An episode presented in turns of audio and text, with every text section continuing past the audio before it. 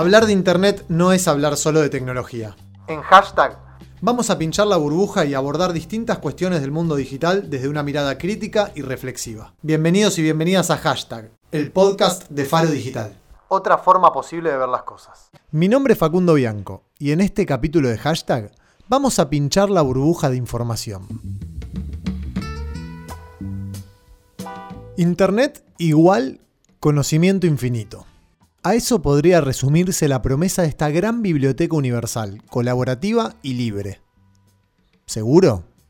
Bueno, ni tanto ni tampoco. Internet no es ni tan infinita ni reúne solamente conocimiento. Lo de colaborativa y libre también podemos debatirlo. Lo que es seguro es que se trata de la fuente de información multimedial más impresionante de la historia. ¿Coincidís conmigo si digo que potencialmente Internet es capaz de ser la biblioteca de Alejandría multiplicada al infinito en infinitas direcciones? Seguro que sí. Pero también puede ser una modesta biblioteca de hogar, con una pila breve pero concreta de reconfirmadores de prejuicios y posturas, acompañados por las páginas amarillas del sistema. Vení, frena un toque, hagámonos las siguientes preguntas. Teniendo en cuenta las múltiples posibilidades de consumo de información de diferentes fuentes y formatos, ¿es positiva en sí misma esta ola de sobreinformación que vivimos a diario? Por otro lado, ¿y si el caudal de información que recibimos es mucho menor del que pensamos? Espera, vení, vení, no te vayas, vení, vení que todavía tengo más preguntas. ¿Qué pasa si ese caudal de información que mencionaba está determinado por algoritmos concentrados en pocas manos para reafirmar y profundizar nuestras ideas preestablecidas. ¿Ante qué información estamos? ¿A qué nos exponemos? ¿Con cuánta libertad contamos realmente a la hora de consumir información? Bueno, está bien, perdón. Perdóname si te abrumé. Demasiadas preguntas, ¿no? Existe un concepto instalado para describir este efecto por el cual recibimos información segmentada, concentrada y lista para su consumo. Como usuarios y ciudadanos, pero sobre todo como consumidores de información, sufrimos mucho de esto. Se llama burbuja de información, y todos y todas contamos con una en mayor o menor medida. Y sí, créanme que la sufrimos. ¿Quién dijo que es buena la información personalizada? Para arrancar el análisis del concepto de burbuja de información, vamos a ver qué dicen en la academia, cómo ven el efecto de los medios de comunicación, hoy digitales, en la construcción de subjetividades. Al respecto, Leonel Ricardo Brosi, doctor en Teoría de la Literatura y Literatura Comparada de la Universidad Autónoma de Barcelona, además de profesor de la Escuela de Periodismo del Instituto de la Comunicación e Imagen de la Universidad de Chile, explica lo siguiente. Pienso que la idea de burbuja de la información tal cual como se la está presentando en los medios genera de cierta manera un retroceso en cómo estamos pensando la manera en que los medios en este caso las redes sociales influyen en nuestro comportamiento, en nuestra percepción del mundo y en nuestro accionar. Eh, hay un hecho bien conocido en el ámbito de la comunicación y del periodismo, eh, un hecho histórico, que data más o menos de 1930, creo que es 1938, cuando eh, un programa radial de la CBS de Estados Unidos interrumpe para dar la noticia de que se habían producido explosiones inusuales en el planeta Marte y que grandes nubes de gas se movían, venían en dirección hacia la Tierra. Esto fue realizado en el contexto de un programa radial normal, como si fuese un lapsus noticioso, fueron una pausa musical y después volvieron con la noticia, eh, con nuevos avances, eh, para informar de que en New Jersey había sido avistado un objeto extraño en un campo eh, y que nubes de gases seguían aproximándose a la Tierra.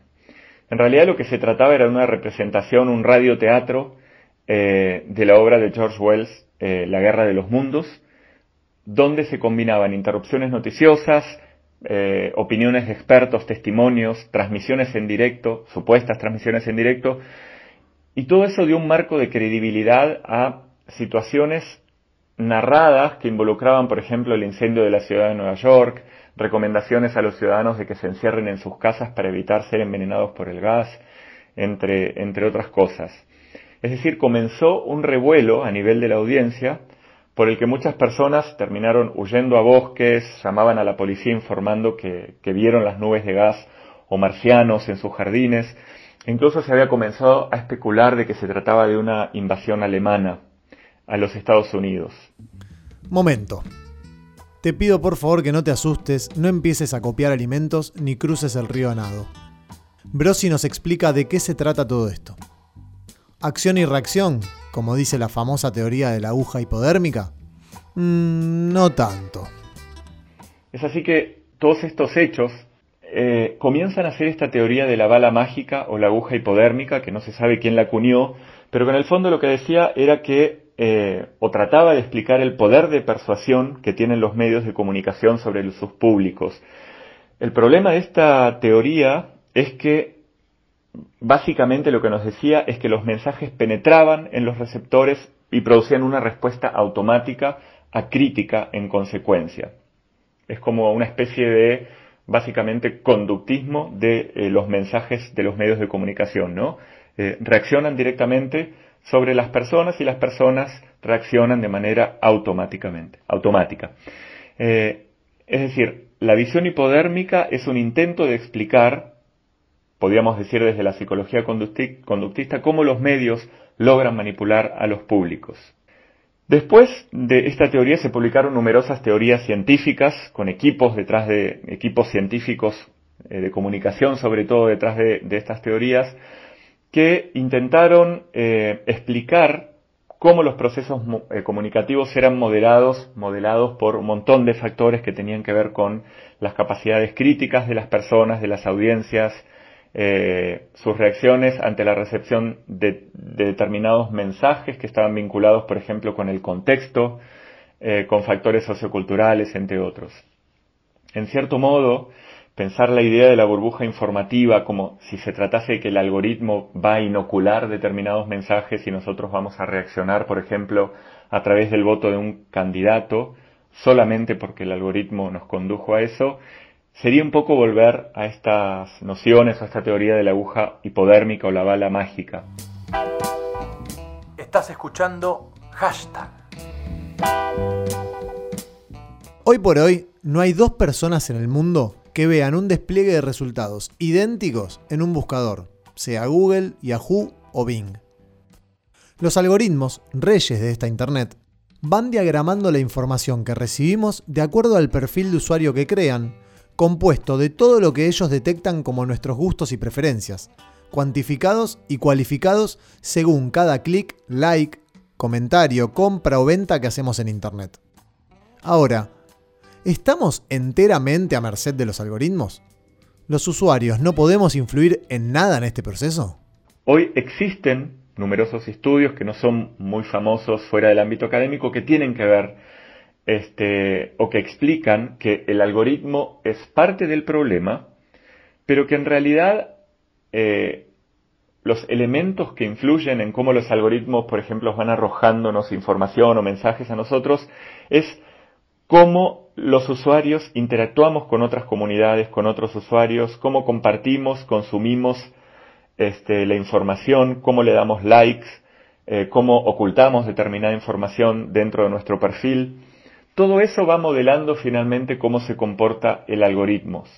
Es decir, lo que estamos hablando acá es que la agencia del usuario, en el sentido de su accionar, su comportamiento, las actitudes, van a modelar la forma en que los algoritmos van a distribuir las noticias eh, en nuestros perfiles y la forma en que los algoritmos hacen que lleguen esas noticias a nosotros.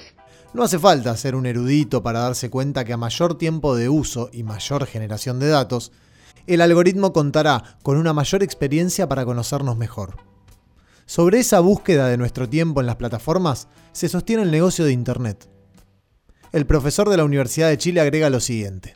Las interacciones con otros usuarios, y esto lo podemos aterrizar a nuestro propio comportamiento en las redes sociales. Por ejemplo, yo podría preguntar ¿Quién no ha bloqueado o eliminado o silenciado algún contacto por el tipo de información o de mensajes que publican en Facebook?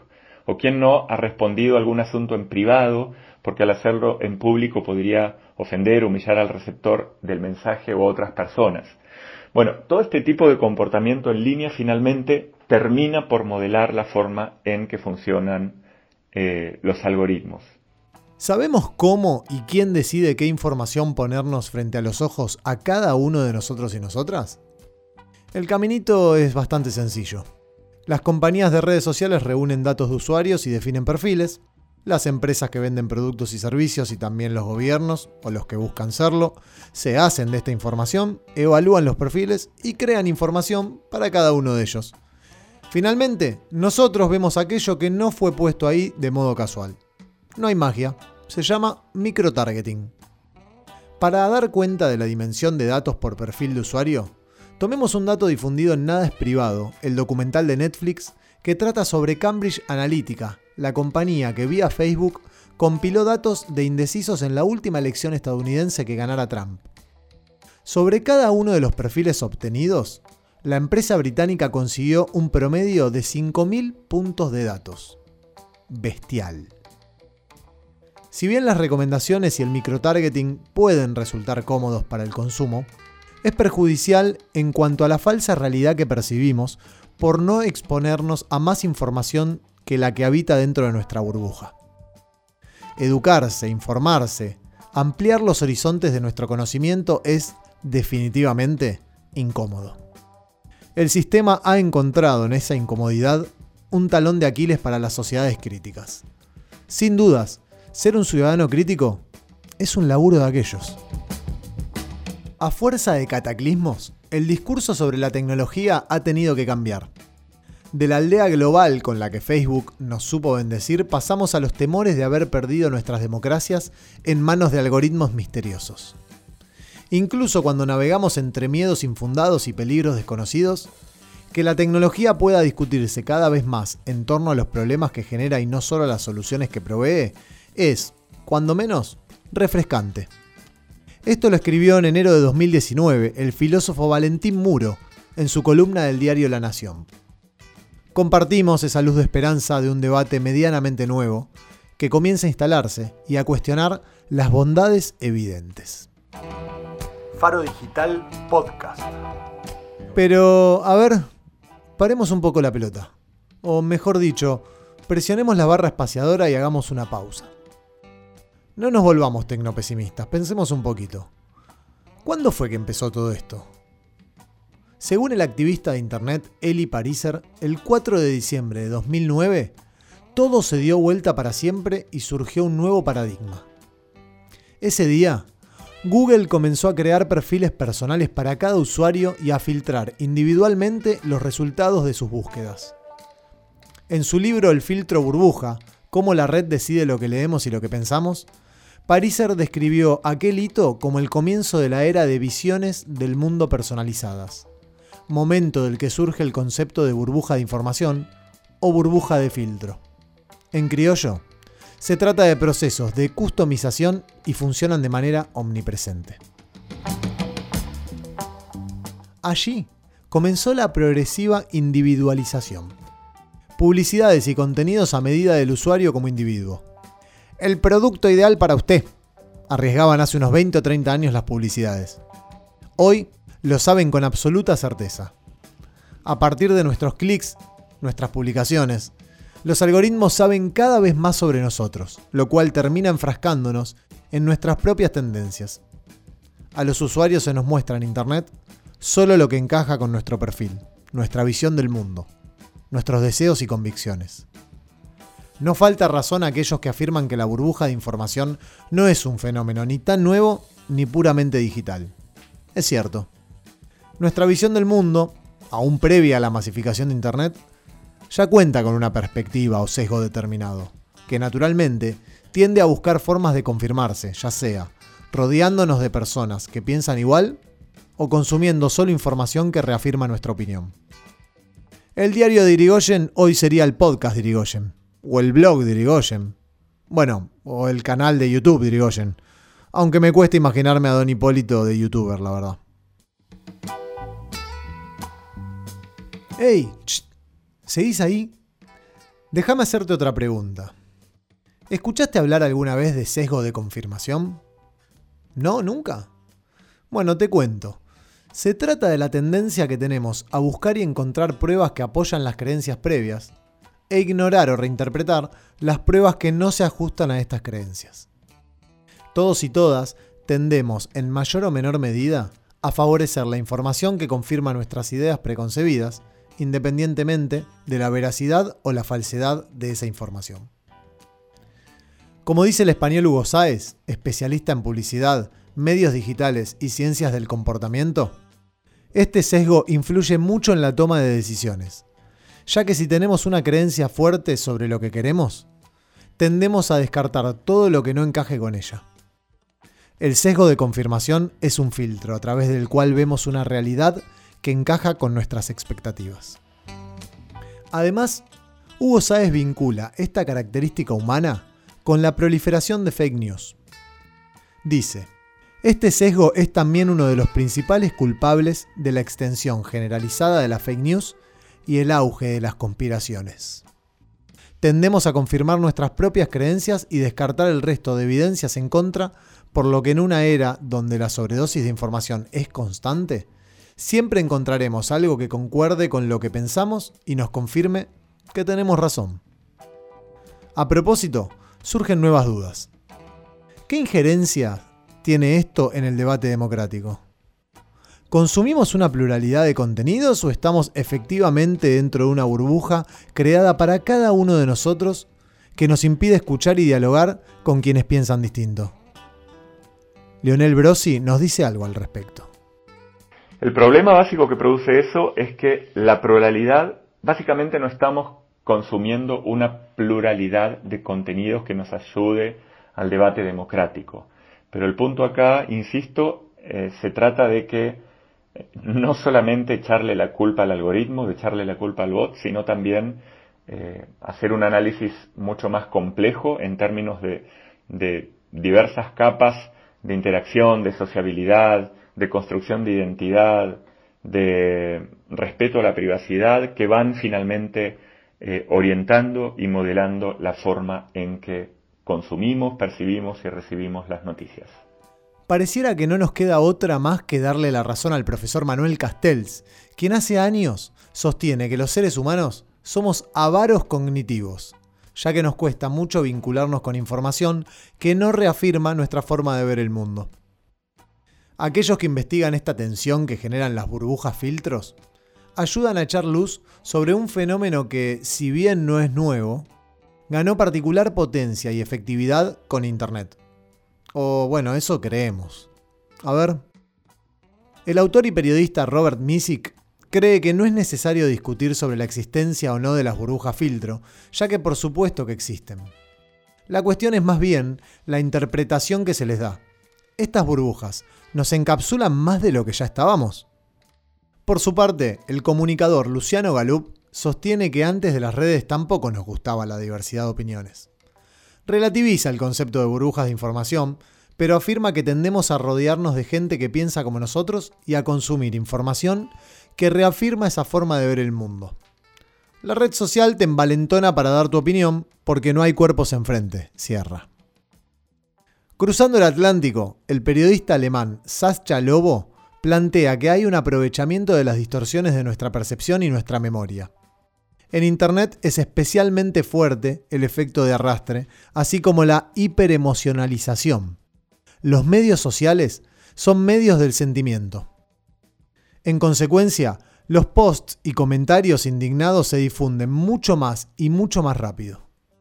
Su recomendación, usar las plataformas con mayor reflexión.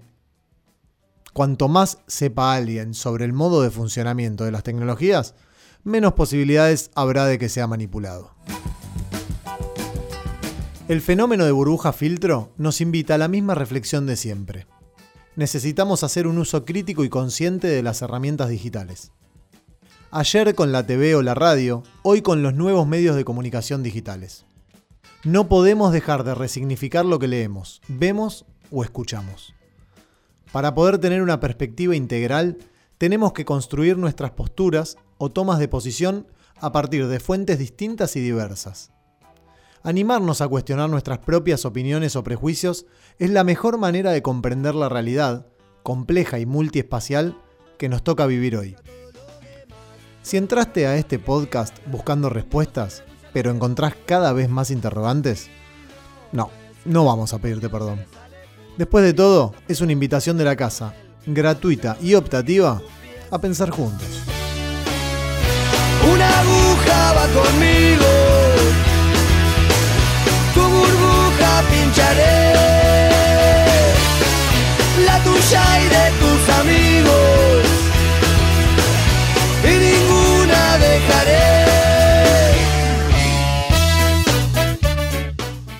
Hasta aquí llegó este capítulo de Hashtag, el podcast de Faro Digital.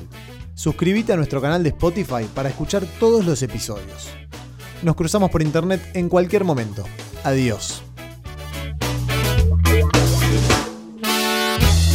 Ilumina un sol artificial, te motiva lo que es material. ¿Cuánto de tu vicio vas a perder hoy? Junto a tu ceguera que es muy natural. La calle te mira y se ríe de ti, sabe que algún día te la va a cobrar. Vos seguís pensando solo en ser feliz, siempre estando ajeno a todo lo demás. Solo te preocupa lo que quieras ver, tu mundo se reduce a lo que vos jugás. Y no ves que a este mundo jodido ya le sale pus, y vos estás fregado fuera